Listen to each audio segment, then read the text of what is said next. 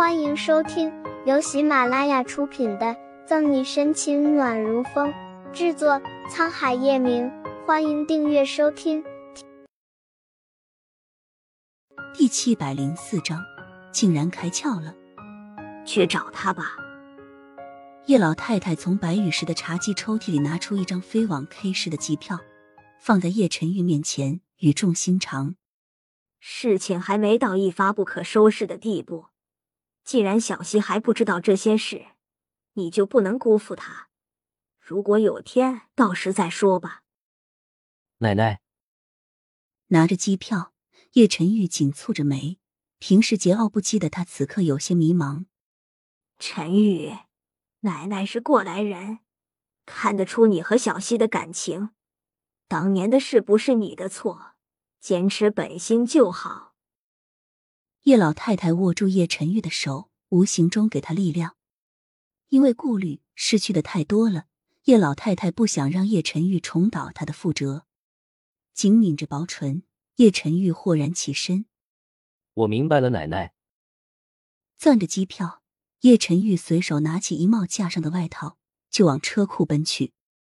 奶奶说的没错，未来不可知，把握当下才是最好的。一脚油门。叶晨玉就出了盛世庄园，直奔机场。外婆，你和我表哥说了什么？居然可以治他那傲娇的脾气。卧室里心不在焉玩游戏的顾春寒听见马达的声音，匆匆下楼来。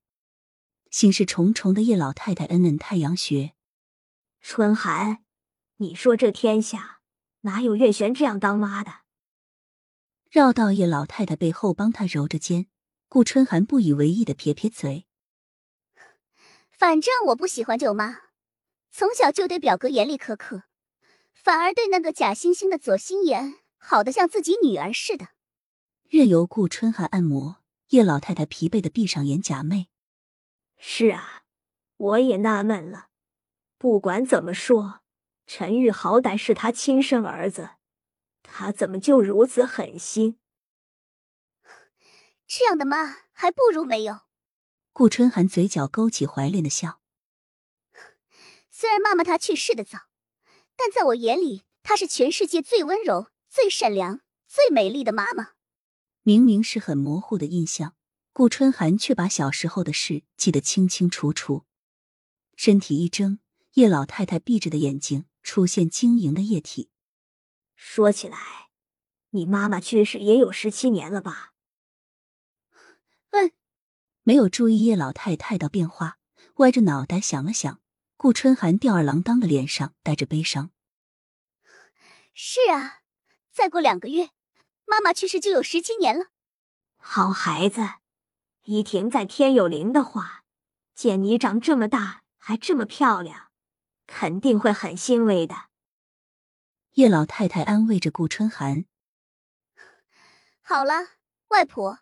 不说这些了，你刚刚到底和表哥说什么了？他竟然开窍了。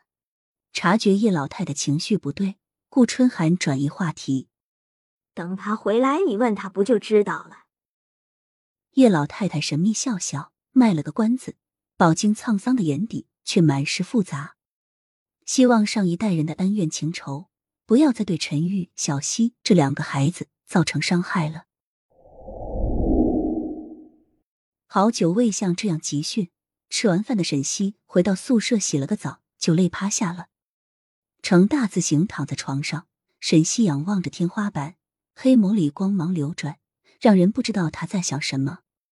白天忙着训练学习，无心其他，但一个人静下来，沈西满脑子都是叶晨玉的影子。